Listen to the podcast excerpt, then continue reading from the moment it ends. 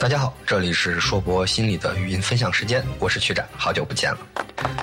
今天我将给大家带来我的个人专栏《心理学史二三事》的重制版。我将在这个重制版中对以前的心理学史二三事做出一些修订、更改和增补，希望大家能够喜欢新的心理学史二三事。那么，我们将走进我们心理学史二三事的第一期——心理学长的过去。什么是心理学？心理学所研究的内容无比广泛，跨越了多个自然学科和社会学科。但是如果要想给它下一个定义，却又无比的困难。目前，我们将心理学定义为研究人类外在行为和内在心理过程的科学。如果看现在心理学研究的内容，我们可以看到几乎涉及人类的一切：感觉、知觉、行为、思维、情感、人格、语言、记忆、决策、动机等等。其中大部分内容都能在上千年的东西方哲学中找到人们各种思想研究的成果。从这个角度来说，心理学应该有至少上千年的历史。但是，随着现代科学的兴起，这些已有关于人类心灵的哲学思考是否经受得起现代科学的检验，则需要另一种更加精确和客观的方法来处理这些心灵的内容。随着近代生物技术与生理学的发展，科学家们能够逐渐脱离哲学家直觉与猜测，依靠精心控制的观察和实验方法来探索人类的心理。所以，如果想要了解科学心理学的发展历程，我们就必须跨越时间的桎梏，将目光专注在哲学思辨与生理研究的边界上。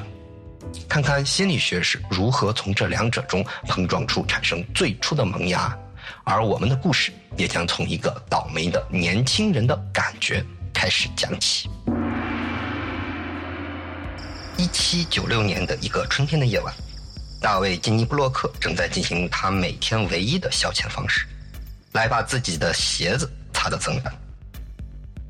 因为大卫·金尼布洛克他的工作无比单调，乏味可陈。而且十分的苛刻。基尼布洛克必须一周七天都待在同一栋建筑当中，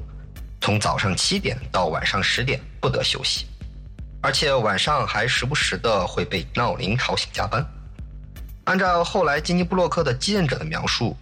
没有什么工作比在这个地方做助手更加乏味和无聊。远离整个社会，除了偶尔可能看到一只可怜的耗子爬出来以外。被遗弃在这里，伴随着同样无聊的计算机，一天天、一周周、一月月的耗着，没有一个朋友能共同打发这些无聊的时间，也没有一个灵魂能与之对话。这份工作虽然薪水少得可怜，但却是科学界一个令人肃然起敬的工作——英国格林尼治天文台的天文观测助手。但就在这个晚上，一个令他始料不及的事情。让他彻底懵掉了。基尼布洛克被他的老师尼维尔·马斯基林解雇了。为什么会被解雇呢？这一切都只是开始于一个该死的微小差异。马斯基林发现自己的助手基尼布洛克观察一个星体通过某个点的时间，总会比他自己慢零点五秒。虽然基尼布洛克努力的想要再弥补这个差错。但是这个差距却在随着时间的推移，事与愿违的不断扩大。最后，在这个差误被增加到零点八秒的时候，马斯基林不能忍耐了，所以马斯基林很遗憾的就把他解雇了。这件事对于整个科学界来说，当时只是一个小小的水花，并不怎么惹人注意。然而，在二十年后，这件事却被另一位没事喜欢翻看格林尼治老黄历的天文学家弗伦德里希·贝塞尔注意到。贝塞尔发现呢，马斯基林和他的助手之间的差异，很可能是所有人在观测当中都存在的一种视觉上的误差所引起的。人与人之间都会存在这种误差。通过实验，他提出了实验学中大名鼎鼎的人差方程式。不同的反应时计算中，不同的人平均差异为一点二三三秒。这个发现给整个天文学都投下了一个重磅炸弹。原来不同的人对星体的观测是不同的，每个人对不同事物的观察感觉结果是不同的。那么，依靠人眼对天文学的观察还可靠吗？同理，如果天文学必须考虑个体观察差异的问题，那其他需要人眼观察的科学是否也需要考虑这个问题？人差方程式的提出，让18世纪的科学界陷入了混乱。大量科学家和哲学家为个人感觉差异的问题争论不休。如果我们不同的人感觉到的事物是不同的，那么我们的感觉还可靠吗？我们感觉到的事物还是客观的事物吗？要知道，到了18世纪，整个西欧都沉浸在因工业革命大规模机械应用带来的社会变革当中。对于科学的定义，就是所有的自然现象都可以用固定的公式和确定的测量方法加以解释。虽然20世纪概率论的发展打破了宇宙恒定的科学观点。但在当时，科学就是不变的数学公式，因此心灵研究由于其不固定、不可被公式所描述的特征，被排斥到了科学的范畴之外。应运而死的是机械论精神的诞生，而伴随机械论精神出现的，就是操作主义的研究思潮。一切当事物可被量化、可被观测、可以应用于数学模型当中，寻求一个确定的规律时。对这个事物的研究，才走向以实证化、经验化为导向的现代科学领域。在机械论思潮中，整个宇宙被描述为一个复杂而精细的模型，像钟表一样不会产生任何差错。但问题在于，人差不等式就给了全世界一个当头棒喝，这个世界是有大量差错存在的。为什么会有差错？为什么人与人之间的感觉会有如此的差异？个人感觉现象在当时还属于生理学的范畴，因此大量的生理学家们摩拳擦掌，准备与这个新产生的问题一决雌雄。既然研究身体生理的技术已经存在，而关于心灵的问题已经出现，那为什么不用研究身体的生理学技术来探索心灵的问题呢？首个倡导并使用实验方法研究人类的学者，就是著名的柏林大学解剖学教授约翰内斯·缪勒。缪勒是一个多产的学者，平均每七周就会发表一篇论文，这样的速度他持续了三十八年。通过解剖大脑，他认为不同的感觉器官可以接收不同属性的能量，因此人类才能在形形色色刺激能量中分别视觉、听觉和触觉。这位科学疯子先生花去了大量的时间，将实验法应用在人类实验当中。虽然引发了生理学的发展热潮，但最终还是引来了人道主义的众怒，搞得苦不堪言。最后，和后世大多数科学疯子一样，他因为抑郁症自杀了。不过，在缪勒的倡导下，生理学家们对于人类大脑的研究开始轰轰烈烈的盛行了起来。各种新生的研究方法和治疗方法百花齐放，电刺激法、切除法、临床法等实验催生出了霍尔、布洛卡、古斯塔夫、加尔等大名鼎鼎的先驱，他们都热衷于各种对人类大脑的研究。科学疯子们暗地里对活人的大脑进行各种非人道的实验，虽然为生理学和未来的心理学的发展做出了大量贡献，但科学疯子们惨无人道的实验。还是给他们惹上了不小的骂名，同时也产生了诸多的矛盾和论战。其中最有名的争论，大概就是心理学史上大名鼎鼎的颅相学事件。到了十九世纪中期，美国和德国的街头有很多的相面大师，他们通过观察人类的面部构造和头骨特征，从而判断一个人的性格和命运。这些看似如同中国算命先生的手段和伎俩，被堂而皇之的发表在美国颅相学杂志上。这份杂志由富勒兄弟所创刊，在当时被疯狂销售，让富勒兄弟赚得盆满钵满。而美国颅相学杂志的技术指导是一个叫做约翰斯伯兹姆的人，他的老师正是大名鼎鼎的德国医生弗朗兹·加尔。加尔是那些使用新兴实验法研究大脑的科学疯子的一员。他认为，通过人类的头盖骨特征就可以看出人类的智慧甚至性格特征。为此，他还专门谱写了一份人类颅骨特征图。颅相学理论也得到了法国医生布洛卡的语言中枢电刺激实验的支持。后来，很多美国的企业都参考颅相学，以观察应聘者的脑壳来判断是否录取。家用和商用的颅骨测定机器也在街头小巷红火大卖。据统计，光颅相测定的机器就有三十三种，让不少人都赚得盆满钵满。也许是因为看不惯这帮江湖庸医的骗钱手段，当然也有可能是羡慕。总之呢，法国医生皮埃尔·弗洛伦斯通过对鸽子进行脑损毁实验，提出了一个大脑功能的整体说。他认为大脑功能的和颅骨的特征实在是毫无瓜葛，加尔就是一个彻头彻尾的大骗子。他提出大脑的功能是整体作用，并不存在某个部位有固定的功能。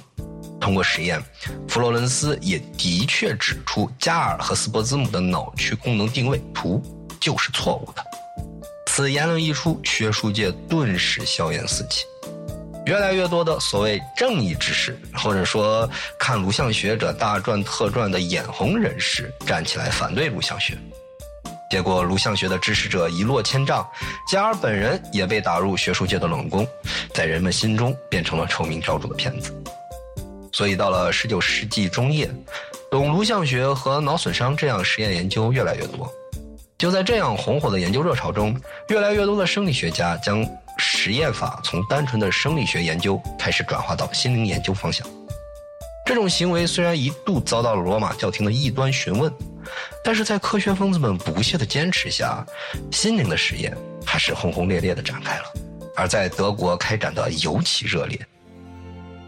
要知道，十九世纪初的德国，由于在此之前是一片松散的联邦，所以几乎每一片区域都有一所被良好的财政、高工资的教师以及装备精良的实验室所武装的大学。想想看，同期的世界霸主日不落的不列颠帝国，也才仅有区区两所大学而已。而且德国的氛围也更适合生理学和动物学那种精细描述的分类工作。更加欣赏归纳的方法，像法国和英国的学者们比较倾向于能够有着宏大结果数学的演绎方法，因此英法的大学迟迟不肯接受需要精细实验的生理学作为科学。剑桥大学还在日后的一八七七年通过声明，把人的灵魂放到量表当中是有辱宗教，为由拒绝实验心理学的授课。法国人和英国人对于用科学方法描述心灵充满怀疑，唯有德国人才毫不犹豫地拿着量表和机器研究人心。虽然一开始目前只是对于人体感觉的研究，但是正是在这量感觉与知觉也在这样的背景下应运而生。在实验法和生理学思想的指导下，一大批德国科学家前赴后继地奋斗在用量表描述心灵的研究当中。现代科学心理学才逐渐发出了萌芽。比如，柏林大学的生理学教授赫尔姆霍兹，他通过电刺激青蛙腿，初步研究测量出人体感官差距的物理量表法，是第一个表明心理现象可以通过实验检测的学者。莱比锡大学的感官生理学家。厄尼斯特·韦伯则提出了感觉测量中最小可觉差概念和心理学中著名的两点阈限的常数计算公式——韦伯定律。韦伯的学生费希纳则发展了他的理论，用了七年的时间为感觉测量整理出一套系统的工具理论，也就是成为心理学实验法诞生标志的心理物理学纲要一书。这三人也被称作引领心理学诞生的三巨头。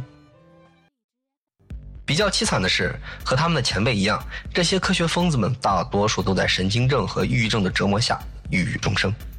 比如费希纳，他以三十二岁的年龄，在一八三三年获得了莱比锡大学的教授职位，可谓是学术界叱咤风云的年轻泰斗，前途无量。但也就在这个时候，他开始患上了抑郁症。他想尽一切办法自己研究自己的病症，来尝试治愈自己。然而，实际结果却是从四十岁开始，莱比锡大学就不得不每年给他一笔丰厚的退休金，让他彻底退出了学术舞台。伟大的赫尔姆霍兹，一九八三年在乘船的时候摔了一跤，随后一年内就变成了半清醒半抑郁的癫狂状态。如果科学是我们的上帝，那科学家就是人类献给科学以换取风调雨顺的活祭品。无论是宗教的神灵还是科学的神灵，人类祭祀的行为从古至今都未变过。回过头来，毫不夸张地说，现代心理学的理论、研究、操作等一系列的基础准备工作已经就绪，自然的科学方法及可量化的操作性定义也被广泛的应用于研究纯粹的心理现象及生理感知的研究。此时，研究心理的技术和仪器出现了，相关的重要书籍出版了，人们对心灵的研究也开始产生了广泛的兴趣。德国的科学家们对感觉的工作进行了描绘，时代的思想氛围促进了这种思想潮流的汇聚，就只差临门一脚来将其整合，去建立这门崭新的科学。最终，曾经引领生理学浪潮的大师约翰内斯缪勒的学生，也是著名生理学家赫尔姆霍兹的年轻助手，一名叫做威廉冯特的莱比锡大学哲学教授，完成了这项使命，成为了现代科学心理学的奠基人。心理学漫长的过去，也自此宣告结束。今天的分享到这里就结束了，感谢您的收听。欲知后事如何，请听下回分解。